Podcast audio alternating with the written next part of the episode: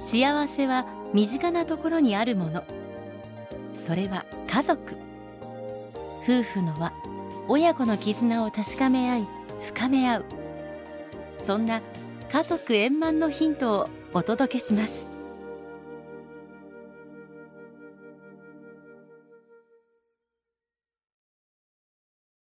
家族円満。第1234回。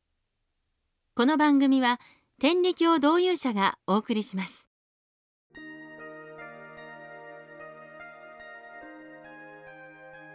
天理教教祖中山美紀様親様をめぐって次のような逸話が残されています。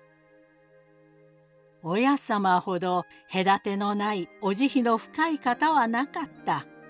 どんな人にお会いなされても少しも隔て心がない。どんな人がお屋敷へ来てもかわいい我が子供と思うておいでになる。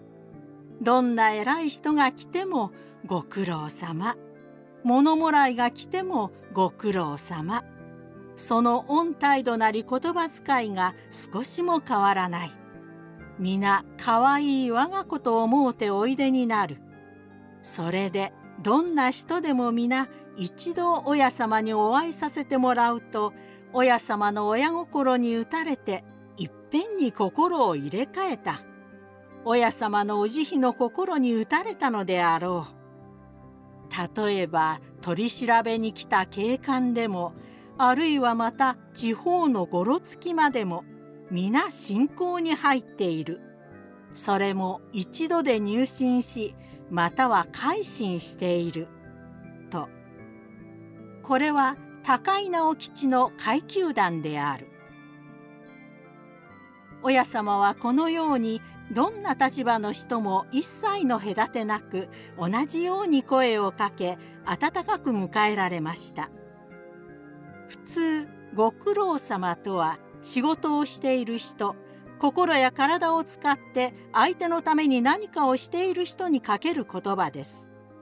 しかし物もらいは物を恵んでほしいと来ているわけで何もしていないどころか相手に迷惑をかけようとしている人です。その人にまでご苦労様と声をおかけになる。なぜでしょうか？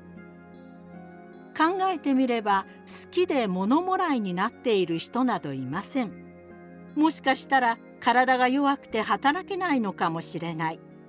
うちに帰れば病気で寝ている家族がいるのかもしれない。何か人にはわからない事情があるに違いないのです。親様の私たちを慈しむ思いには何の条件もありません。そこにあるのは何をなすわけでなくともただいてくれるだけで存在自体が愛おしくてたまらないそんな一途な親の思いなのです。この「ご苦労様」というお言葉をかみしめる時私たちが考えるべきは人と人を比較しない差別をしないということではないでしょうか。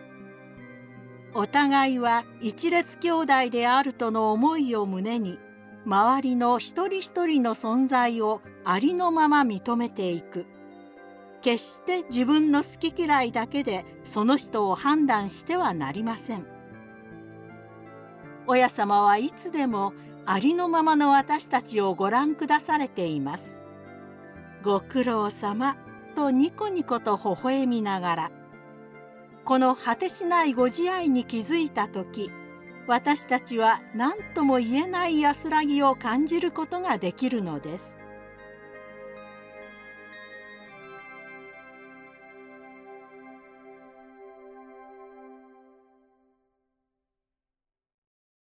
京スカイツリーからこんにちは。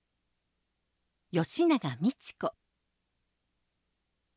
東京スカイツリーのある東京都墨田区。下町の小さな天理教の教会でカーカとスタッフたちが広場を利用するママさんと子供たちと織りなすワクワクドキドキうるうるをお伝えします。今日は私の孫小学3年生のむっちゃんが子育て広場カーカのお家について書いた作文を紹介します。私のお家はみんなのお家。私のお家ではおばあちゃんが子育て広場をやっています。そこでおばあちゃんはカーカと呼ばれています。なので私のうちのことをカーカのお家と言います。カーカのお家は赤ちゃんから3歳までの小さい子供とお母さんが一緒に過ごせる場所で妊婦さんも利用できます。そこではたくさんのイベントやピラティスレッスン英語教室お誕生会などをやっています。夏にはプールがありまたお昼ご飯を一緒に食べたり子供たち同士が仲良くなって一緒に遊んだりしています。カーカのお家を利用している3歳のゆうくんという男の子がいます。ゆうくんが初めてカーカのお家に来たのはお父さんとお母さんがお仕事のため一時預かりをした時でした。最初はすごく緊張していたので私はさつき公園に行って鉄棒や三輪車で一緒に遊んであげました。また一緒にご飯を食べてお父さんとお母さんがお迎えに来るまで過ごしました。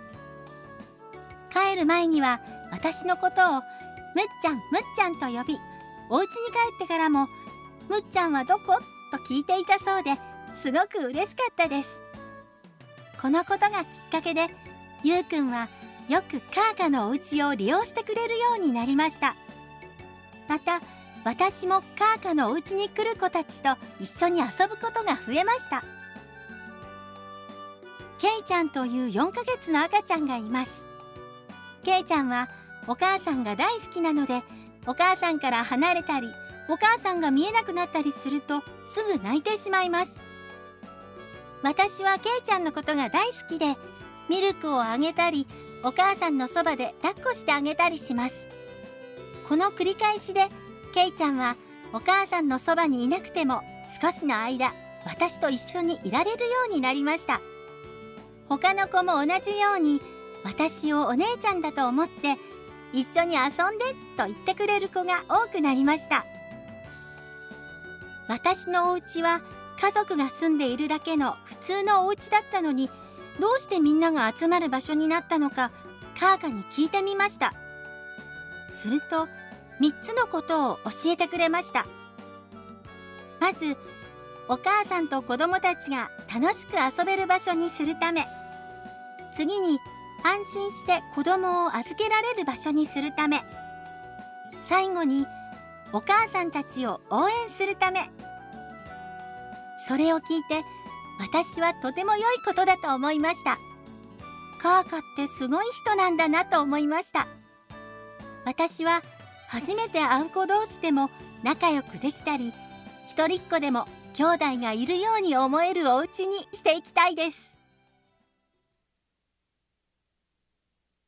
カーカのお家に来ている親子はみんなが家族になっています。ある日3歳の男の子と生後2ヶ月の赤ちゃんがカーカのお家に来ました。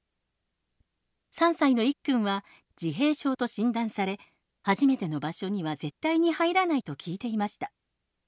2ヶ月のあーちゃんはまだ首が座っていませんおかえりなさいと声をかけるといっくんはさっさと玄関に入り自分で靴を脱ぎました。ママに抱っこされているあーちゃんはスタッフが抱っこ紐から下ろして預かります。ママの目には涙があふれています。いっくんがすぐ場所になじみあーちゃんがスタッフに抱っこされ安心したのでしょう。コロナ禍で外出もできずにいた日常の中どんなにパパが協力してくれても育児は孤独なもの。ママの心と体は壊れる寸前だったのです。カーカのお家に来てくれてありがとう。みんなでお茶飲もうね。スタッフが声をかけるとママの涙が笑顔に変わりました。いっくんは大好きなおもちゃで納得するまで遊びます。頑張って三輪車に乗ることができるようになりました。あーちゃんも落ち着いておっぱいを飲んでいます。その後も開催日には必ず来てくれるようになりました。スタッフの心遣いと優しい気持ちがママに届いたのだと感じました。これも神様のお計らいです。カーカのお家に来るといっくんは「ただいま!」と言って靴を脱ぎます。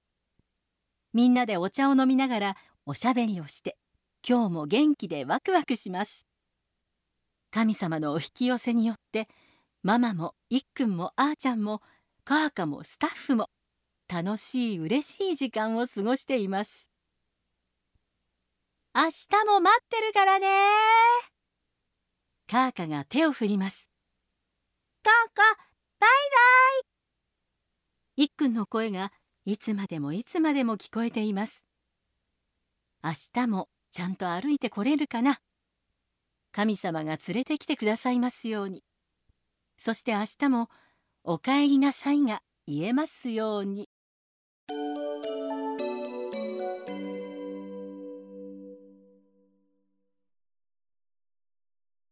家族円満第1234回。天理教導遊者がお送りしました。